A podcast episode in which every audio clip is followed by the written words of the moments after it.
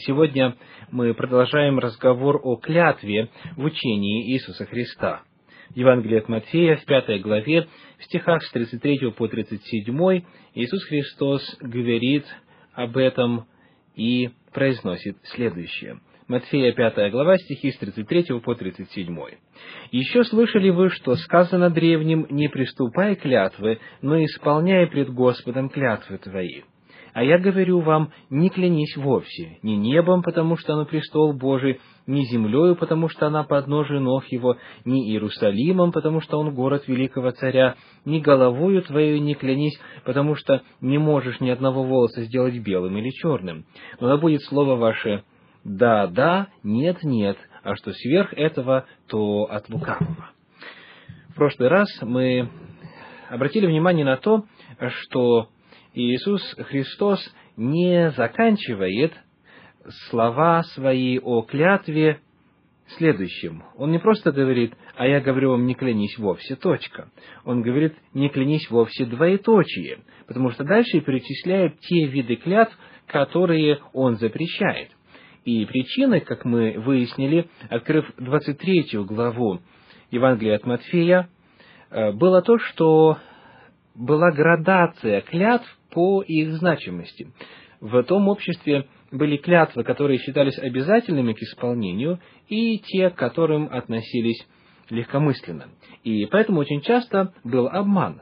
Пообещав что-то, человек а, просто-напросто обманывал своего ближнего. И затем, когда, допустим, приходил час расплаты или выполнения обещания, он мог сказать, а ты помнишь, как именно я поклялся?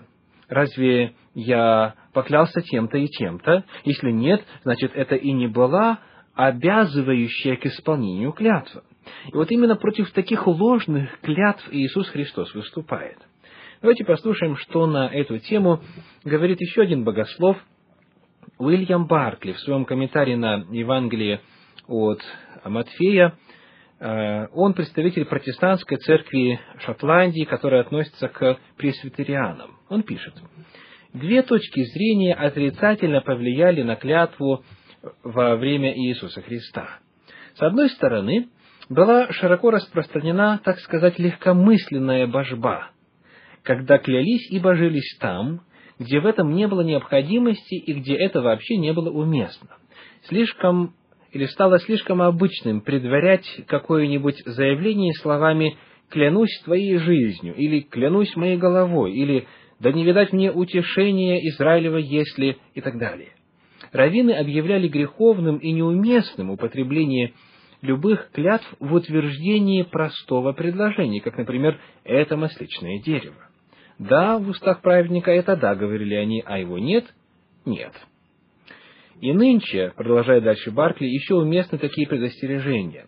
Слишком часто люди бессмысленнейшим образом употребляют самые священные слова и выражения, бездумно и неуважительно произносят самые священные имена. Священные слова нужно употреблять для священных дел. Была у иудеев еще одна привычка, продолжает богослов, некоторым образом еще худше этой – ее можно назвать уклончивой божбой. Иудеи делили клятвы на совершенно обязательные и необязательные.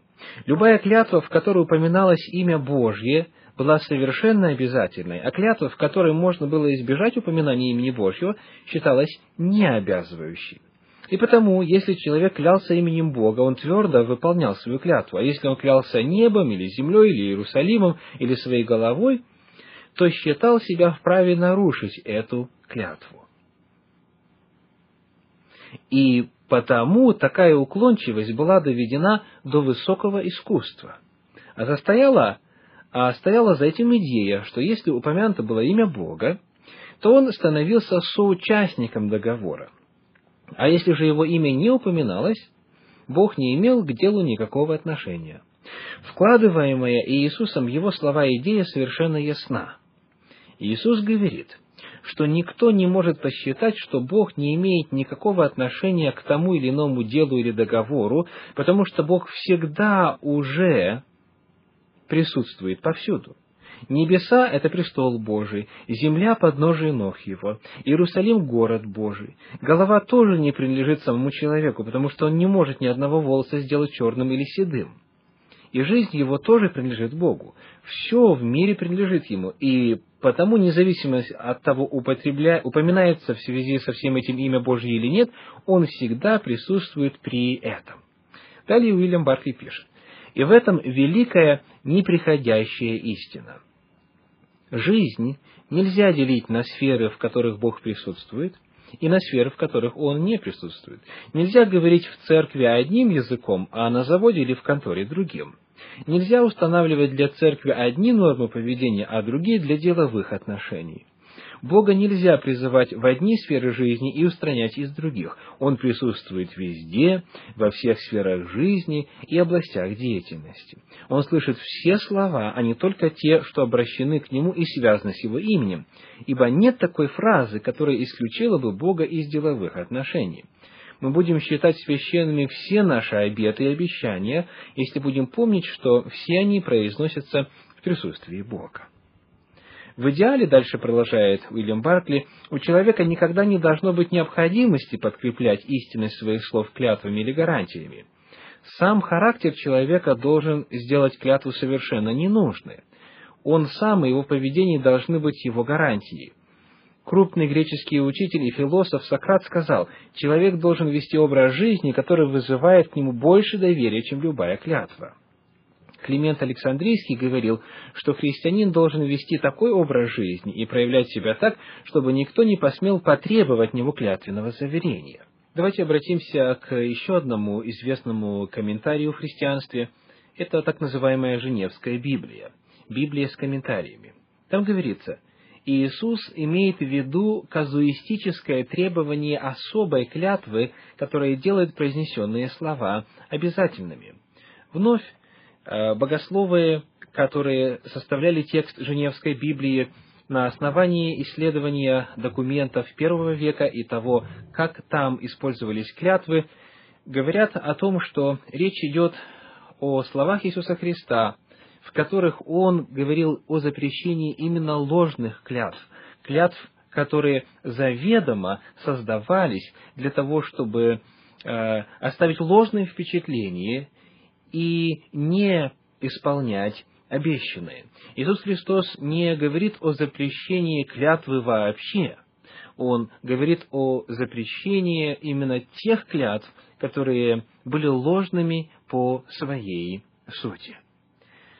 Однако у кого-то из радиослушателей, знакомых с Новым Заветом, может появиться вопрос, а как же Иаков, апостол Иаков в своем послании говорит о запрещении клятв.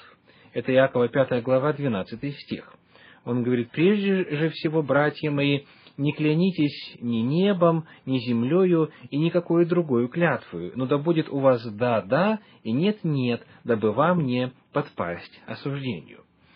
Прежде всего, а, надо обратить внимание на то, что Иаков тоже повторяет в начале те виды клятв, которые упоминает Иисус Христос, говоря ни небом, ни землею. Он снова вспоминает клятвы, которые были специально сфабрикованы в том обществе для того, чтобы ввести человека в обман, в заблуждение.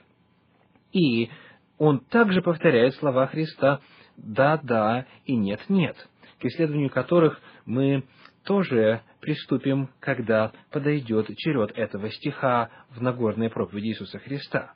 То есть он повторяет то, что Христос сказал.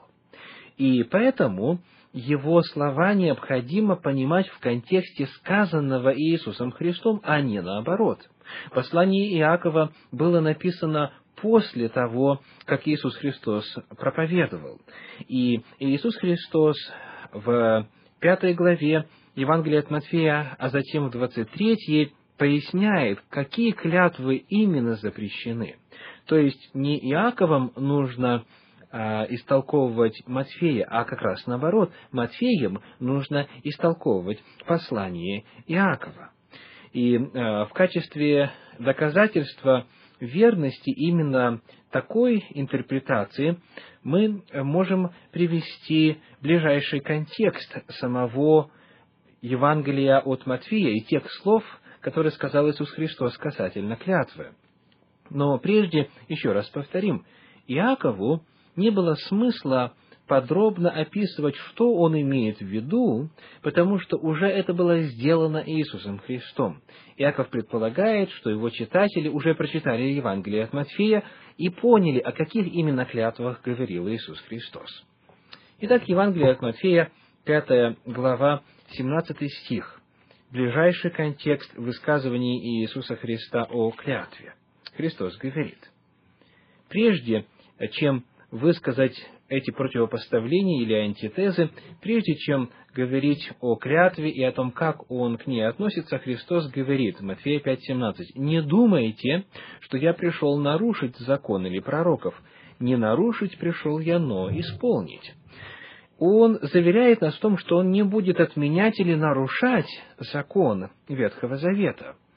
Было бы крайне абсурдным предположить, что Иисус Христос забыл об этом и в своих словах касательно клятвы стал бы противоречить Ветхому Завету, перед этим упомянув, что он не собирается делать этого. Иисус Христос не мог быть непоследовательным, равно как не мог быть и лжецом. Он не мог заверить нас в том, что не собирается нарушать закон, и тут же, сразу же через несколько минут его нарушать говоря о том, что раньше в Ветхом Завете можно было клясться, а теперь нельзя. Мы продолжим исследование этого вопроса. С вами был Виталий Алиник. Всего вам доброго. До свидания.